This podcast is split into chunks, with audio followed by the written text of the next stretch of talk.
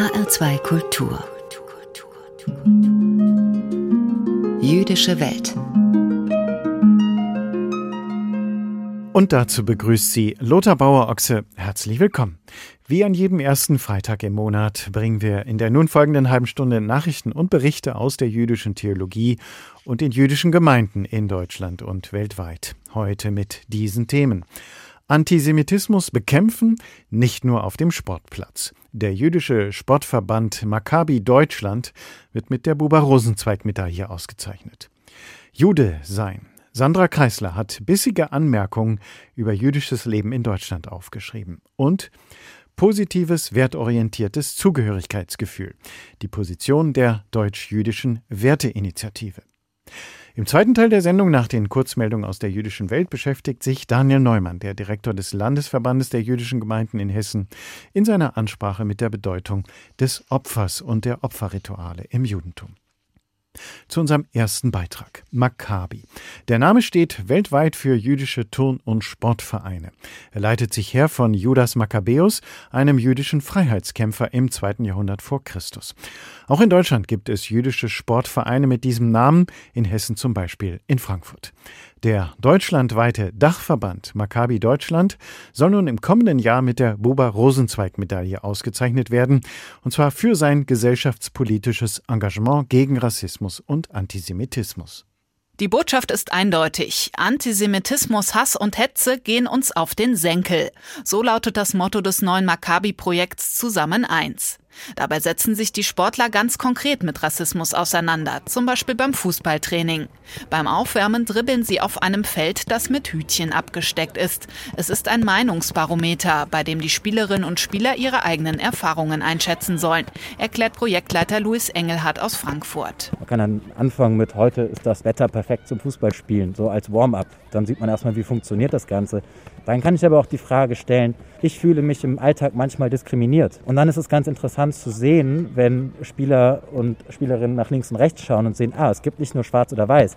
In meinem eigenen Team gibt es unterschiedliche Sichtweisen darauf unterschiedliche Erfahrungswerte. So soll bei den Spielern erst einmal ein Bewusstsein entwickelt werden für das Problem und dann eine Haltung, Rassismus und Hetze auf dem Platz entgegenzutreten. Dass wir das nicht tolerieren dürfen, dass wir widersprechen müssen. Was kann ich denn machen, wenn mein Mitspieler regelmäßig diskriminiert wird? Ich kann darauf achten, ich kann widersprechen, nachdem ich etwas erkannt habe, ihm zur Seite stehen und ihn auch schützen. Also man kann nicht sagen, ich habe es nicht gehört, sondern man muss eingreifen. Neben dem praktischen Teil auf dem Spielfeld widmet sich das Projekt dem Thema Rassismus auch empirisch. Die Organisatoren haben eine Studie erstellt, welche Erfahrungen Maccabi-Mitglieder mit Antisemitismus gemacht haben. 39 Prozent waren schon einmal persönlich davon betroffen. Insgesamt gesehen. Betrachtet man nur den Fußball, sind es sogar 68 Prozent, sagt Engelhardt. Das heißt, diese Studie bestätigt eigentlich Studien aus anderen Bereichen. Immer dann, wenn man äußert äußerlich als jüdisch markiert wird, und das passiert bei Maccabi, indem man den Davidstern auf dem Trikot trägt, dann ist die Gefahr oder das Risiko, um ehrlich zu sein, relativ hoch, dass man Antisemitismus erfährt. Maccabi will ein offener, familiärer Verein sein für alle Nationalitäten und Religionen. Mittlerweile sind zwei Drittel der Mitglieder nicht jüdisch. Auch weil sich Maccabi bemüht, zwischen den Religionen zu vermitteln, sagt Lukas Gerhardt, der die Geschäftsstelle in Frankfurt leitet. Beispielsweise haben wir einen Schwimmkurs für muslimische Frauen, den wir jährlich organisieren und umsetzen. Ein Projekt, was mittlerweile wirklich sehr gut läuft, um dort auch eben die Vorurteile, die unter Umständen entstehen, ein Stück weit abbauen zu können. Und neben dem Schwimmen machen wir dann auch als Abschluss, dass die Teilnehmer bei uns hier im koscheren Restaurant nochmal gemeinsam essen und dann eben auch eine andere äh, Seite des Judentums auch kennenlernen. Und so können wir auch wieder ganz automatisch die ein oder anderen Vorurteile äh, mit abbauen. Trotz der kulturellen Vielfalt sind Maccabi die jüdischen Traditionen und Werte wichtig, denn sie sind eben auch die Wurzeln des Vereins. Alle Mitglieder sind eingeladen, sie kennenzulernen und sich damit auseinanderzusetzen. Wir veranstalten auch jährlich einmal einen ganz großen Maccabi-Schabbat, wo wir dann gemeinsam in die Synagoge gehen. Und das sind dann doch 300, 400 Mitglieder, die da an so einem Schabbat gemeinsam teilnehmen. Ähm, dann ist auch noch ein Rabbiner, der sich dann den Fragen der Mitglieder stellt, dass man einfach mal diese ganzen Vorurteile oder offenen Fragen, die man dazu hat, auch mal gemeinsam besprechen kann. Und man ist zusammen, man verbringt Zeit miteinander und das ist dann doch auch das, worauf es in einem Sportverein ankommt. So sollen Hass, Hetze und Diskriminierung gar nicht erst entstehen, weder auf dem Fußballplatz noch außerhalb. Maccabi Deutschland, der Dachverband der jüdischen Turn- und Sportvereine, wird im kommenden Jahr mit der Buber-Rosenzweig-Medaille ausgezeichnet für sein Engagement gegen Rassismus und Antisemitismus. Übrigens zusammen mit Eintracht-Präsident Peter Fischer. Marie-Kathrin Fromm stellte uns Maccabi Deutschland vor. Die Medaille wird verliehen vom Koordinierungsrat der Gesellschaften für christlich-jüdische Zusammenarbeit. Sandra Kreisler. Sie ist eine kraftvolle Stimme auf der Chansonbühne, aber auch in der politischen Debatte. Sie ist die Tochter des berühmten Wiener Kabarettisten Georg Kreisler. In München geboren, mit heute 60 Jahren zwischen Wien und Berlin pendelnd, schreibt sie sehr emotional über ihr Jude-Sein. In 31 kurzen Aufsätzen hat sie jetzt Ansichten über das Leben in der Diaspora aufgeschrieben, so der Untertitel des Buches. Man könnte sie auch Polemiken nennen, oder eine Anklageschrift. Dünnhäutig und verletzlich, zugleich bissig offenbaren Sandra Kreislers Essays, wie tief der Antisemitismus noch immer in unserer Gesellschaft verwurzelt ist. Als säkulare Jüdin beschreibt Kreisler aber auch die positiven Seiten des Judeseins. Zum Beispiel Tikkun Olam, heile die Welt, ein religiöses Gebot, das, so Kreisler, auch bei Nichtreligiösen tief eingeschrieben ist. Es gibt eine wunderbare Tradition im Judentum und die nennt sich Tikkun Olam, das heißt heile die Welt. Das ist ein religiöses Gebot und es ist auch bei Nichtreligiösen tief eingeschrieben inzwischen schon in die jüdische DNA, kann man fast sagen. Davon schreibe ich auch in meinem Buch, weil alle Juden immer sich damit befassen, was könnte ich noch wenigstens nebenbei tun, um die Welt zu verbessern. Sagt die Schauspielerin Sandra Kreisler. Das Tikkun Olam, das Heile die Welt, gelte auch für sie als säkulare Jüdin. Beeinflusst sei sie aber auch von ihrem Vater, dem berühmten Wiener Kabarettisten Georg Kreisler. Von ihm habe sie nicht nur den bissigen Humor geerbt, sondern auch seine Wachsamkeit, erinnert sich die heute 60-jährige Tochter ist als Kind wurde er vertrieben und er musste auswandern und er musste ein komplett neues Leben anfangen. Wir sind aufgewachsen im Bewusstsein von Antisemitismus und ich muss sagen, dass ich es lange Zeit für übertrieben gehalten habe, was er sagt. Ich habe immer gefunden, na ja, so schlimm ist es nicht und ich habe erst mit den Jahren gelernt, dass er durchaus recht hatte. So ist der Antisemitismus auch das Generalthema in ihrem neuen Buch Jude sein bissige Ansichten über das Leben in der Diaspora. Zwischen Wien und Berlin pendelnd stößt Sandra Kreisler die immer wieder schräge Darstellung des Judentums in deutschen Medien auf. Wenn Sie etwas Positives über Juden schreiben, dann ist es über tote Juden.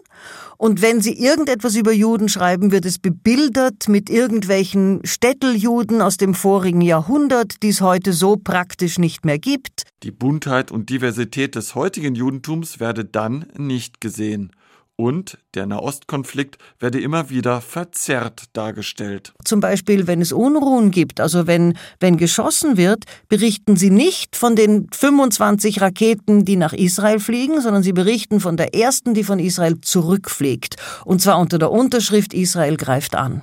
Sandra Kreisler ärgert die Schwarz-Weiß-Malerei. Die Guten seien die Palästinenser, die Bösen die Israelis, die Juden. Für Kreisler ist das ein wachsender Antizionismus, der eine moderne Form des Antisemitismus darstelle. Seit den 1960er Jahren werde das PLO-Narrativ verbreitet, seit Jahrtausenden gäbe es ein Volk der palästinensischen Ureinwohner. Wahr sei dagegen, dass viele Vorfahren der heutigen Palästinenser erst ab dem 19. Jahrhundert auf der Suche nach Arbeit in das spätere Israel einwanderten. Seit sie 1948 flohen, würden sie im Flüchtlingsstatus gehalten, um Israel auch noch nach 70 Jahren anklagen zu können. Sie wünscht sich, dass die ganzen Palästinenser, die in Flüchtlingslagern, heute noch in Flüchtlingslagern in anderen arabischen, muslimischen Ländern leben, in Jordanien, in Syrien, dass sie endlich die Staatsbürgerschaften von den Ländern bekommen, in denen sie leben und dort ganz normal ihr Leben führen können dass 1948 auch gut eine Million Juden aus arabischen Ländern flüchten mussten, will kaum jemand zur Kenntnis nehmen.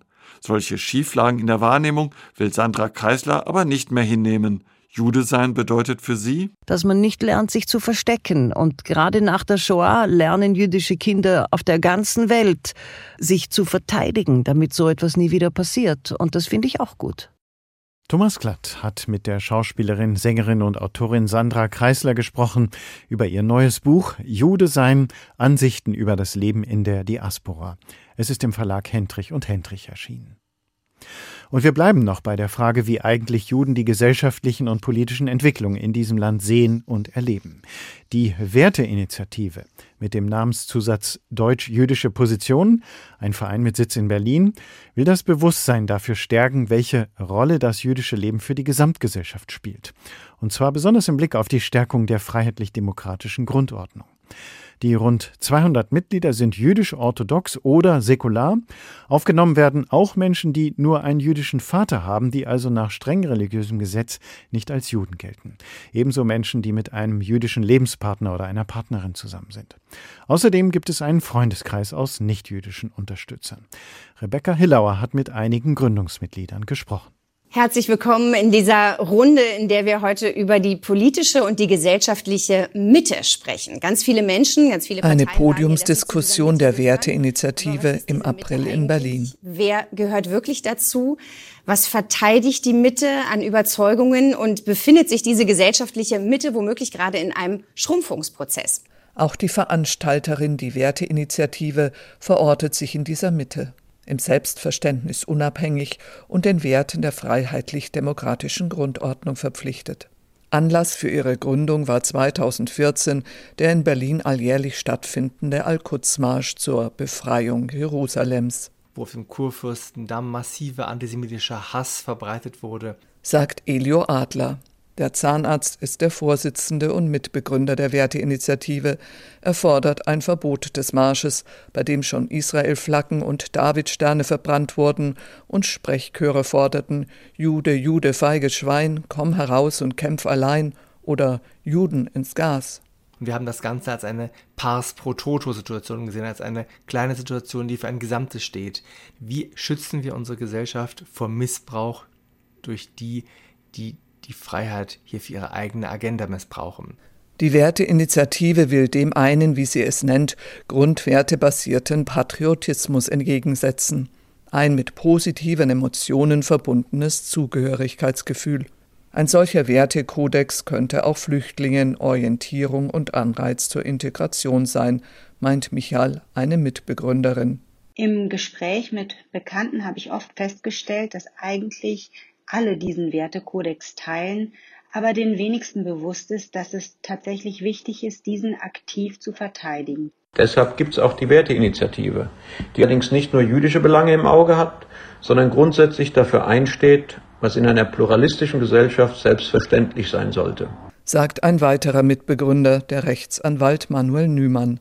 Im Rahmen der Diskussionsreihe 360 Grad befasste sich die Werteinitiative bereits mit dem Rechtsextremismus, dem Islamismus und dem Linksextremismus und nun eben die Mitte.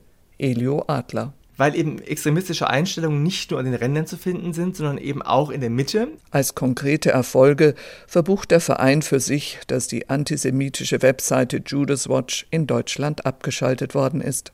Außerdem hätte man dazu beigetragen, dass nach 46.2 Strafgesetzbuch neben rassistischen und fremdenfeindlichen Beweggründen nun auch antisemitische Motive strafverschärfend wirken könnten. Die Werteinitiative will Lösungsansätze für politische Entscheidungsträger und gesellschaftliche Akteure bieten. Das Ziel eine starke, wehrhafte Demokratie denn die Feinde von Jüdinnen und Juden seien oft auch die Feinde einer demokratisch-freiheitlichen Gesellschaft und umgekehrt. Elio Adler. Es geht darum, das jüdisches Leben zu schützen, eine jüdische Zukunft zu ermöglichen, nicht im Interesse der jüdischen Menschen alleine liegt. Es liegt im Interesse der Gesamtgesellschaft. Das ist das Kernanliegen unseres Vereins. Ein positives, werteorientiertes Zugehörigkeitsgefühl. Die Position der deutsch-jüdischen Werteinitiative, vorgestellt von Rebecca Hillauer.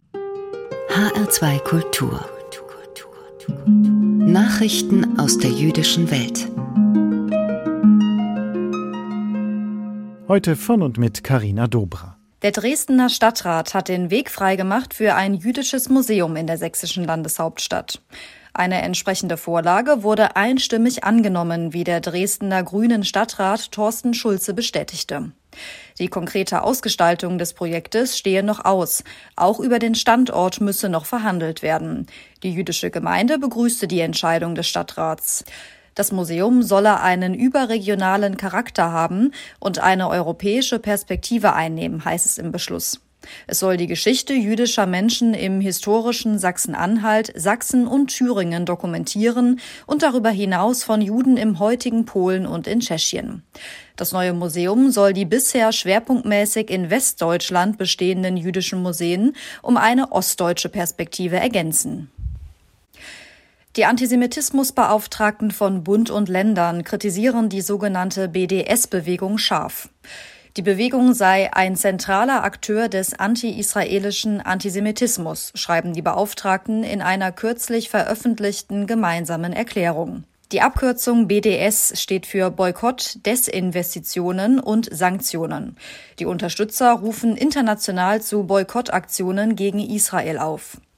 Der Debatte um BDS liegt häufig eine Auseinandersetzung um antisemitische Positionen zugrunde, die im Gewand einer Israel-Kritik vorgetragen werden, dabei aber oft weit über legitime Kritik an einer Regierung hinausgehen, beklagen die Beauftragten in dem Papier.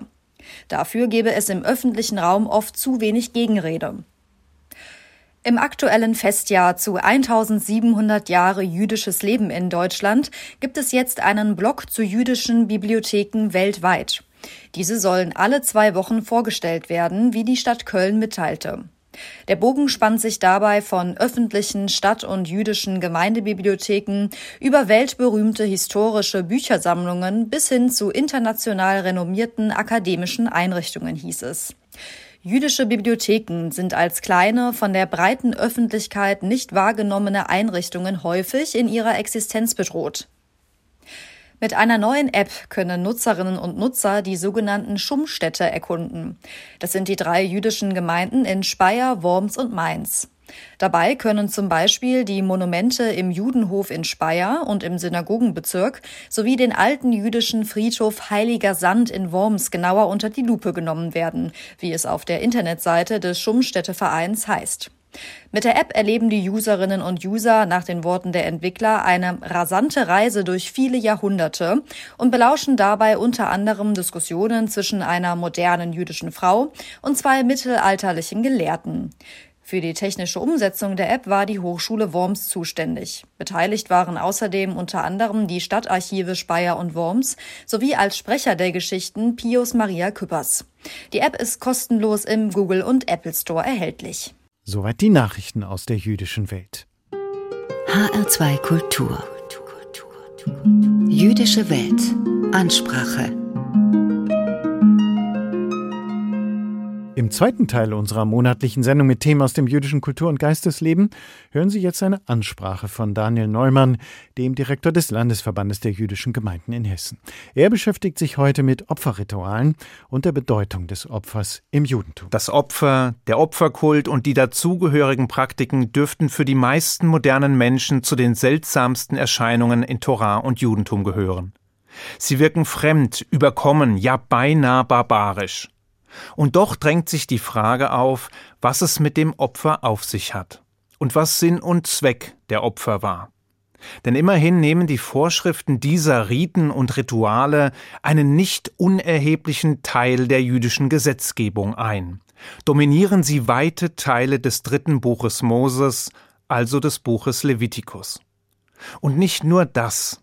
Sie waren zu Zeiten des Jerusalemer Tempels gang und gäbe und bildeten die Textur des jüdischen Tempelalltags.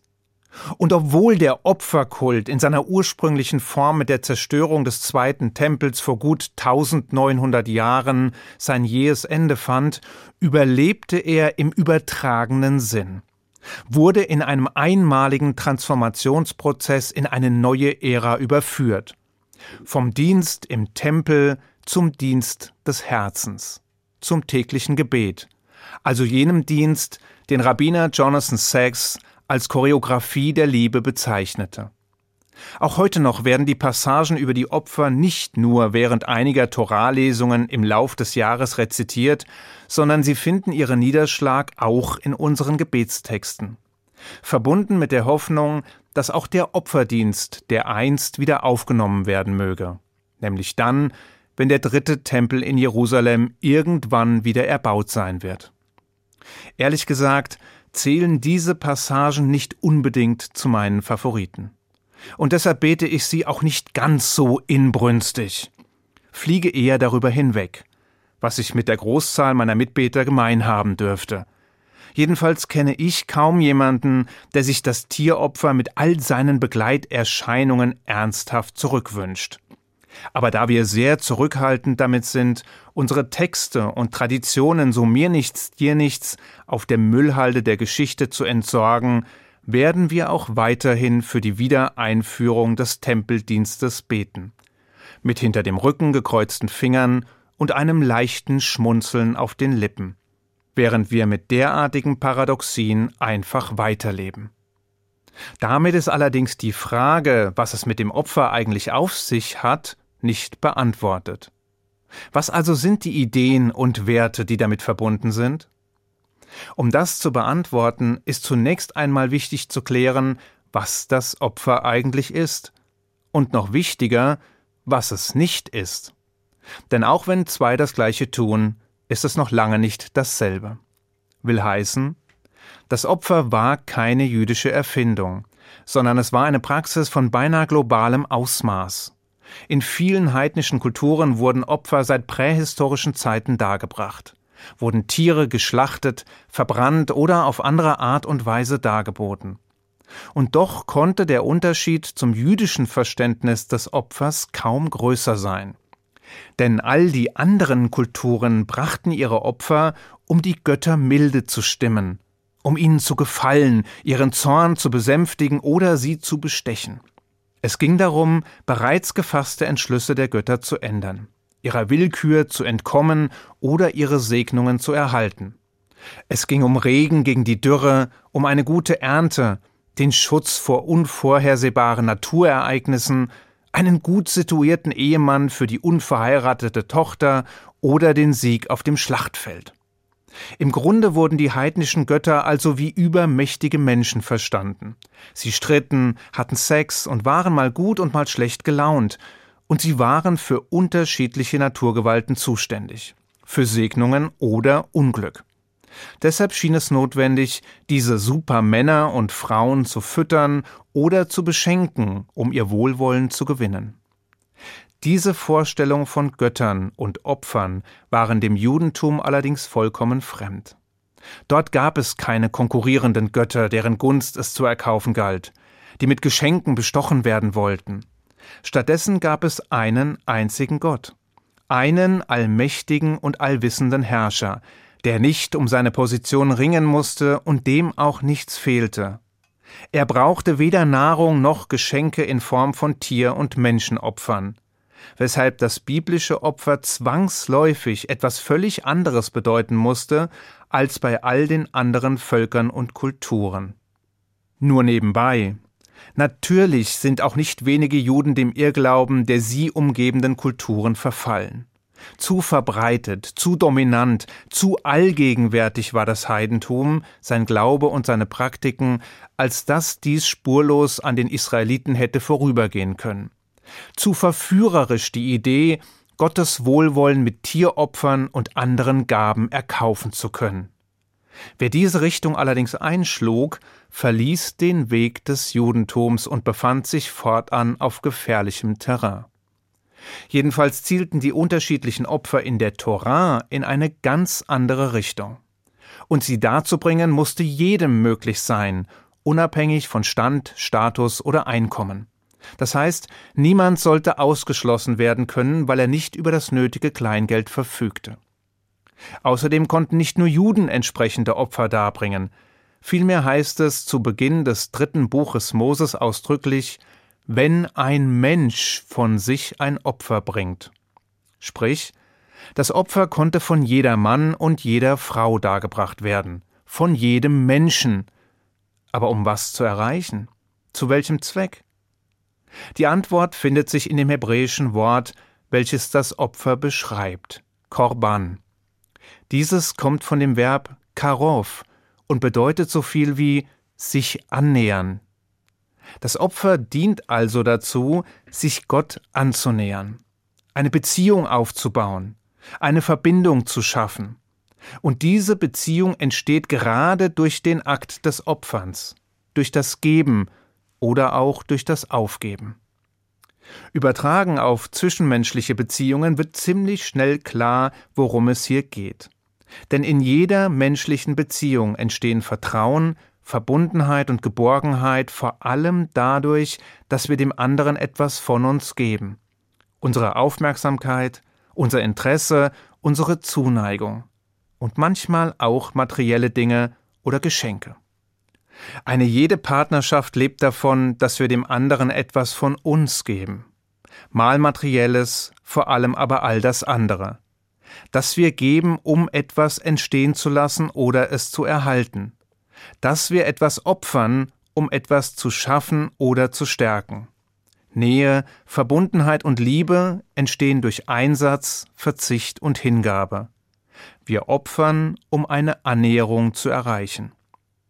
Wer Kinder hat, weiß, wie wichtig es ist, diesen schon von klein auf beizubringen, zu geben. Und dabei geht es nicht nur um das Teilen, das den Kleinen oft so schwer fällt, sondern es geht um die Kultivierung des Schenkens und des Gebens.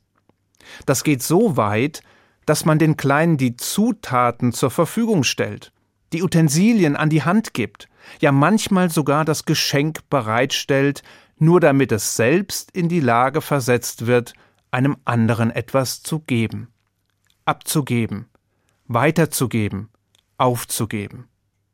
Denn dieser so banal erscheinende Vorgang ist nicht nur die Basis für die Fähigkeit, zwischenmenschliche Verbindungen herzustellen, sondern verschafft auch dem Gebenden Würde, befreit ihn aus einem reinen Abhängigkeitsverhältnis und stellt ihn auf eigene Füße. Kinder lernen dies mit materiellen Dingen, Später allerdings geht es vor allem um all das andere. Und genau diese Effekte werden auch durch die biblischen Opfer gefördert. Es geht auf der einen Seite um Selbstwert und Würde. Vor allem aber geht es um die Annäherung an den einen und einzigen, um die Verbindung zu dem Allmächtigen, um den Aufbau einer Beziehung zu dem Überwältigenden. Es geht um die Fähigkeit zu schaffen, indem man etwas gibt sich anzunähern, indem man aufgibt, zu lieben, indem man opfert. Damit ist zwar noch längst nicht alles zum biblischen Opfer gesagt, aber es ist zumindest ein Anfang. Ich wünsche Ihnen einen guten Schabbat. Shabbat Shalom. Das Opfer im Judentum. Das war das Thema heute in der monatlichen Ansprache von Daniel Neumann, dem Direktor des Landesverbandes der jüdischen Gemeinden in Hessen. Die Ansprache gibt es zum Nachlesen auf der Internetseite von HR2 Kultur und auch fürs Nachhören ist gesorgt. Sowohl die Ansprache als auch die ganze Sendung finden Sie bei hr2.de als Podcast. Hier geht's gleich weiter mit der Lesung und einer neuen Folge von und mit Judith Herrmann. Mein Name ist Lothar Bauer-Ochse. Ich wünsche Ihnen weiter anregende Radiostunden mit HR2 Kultur.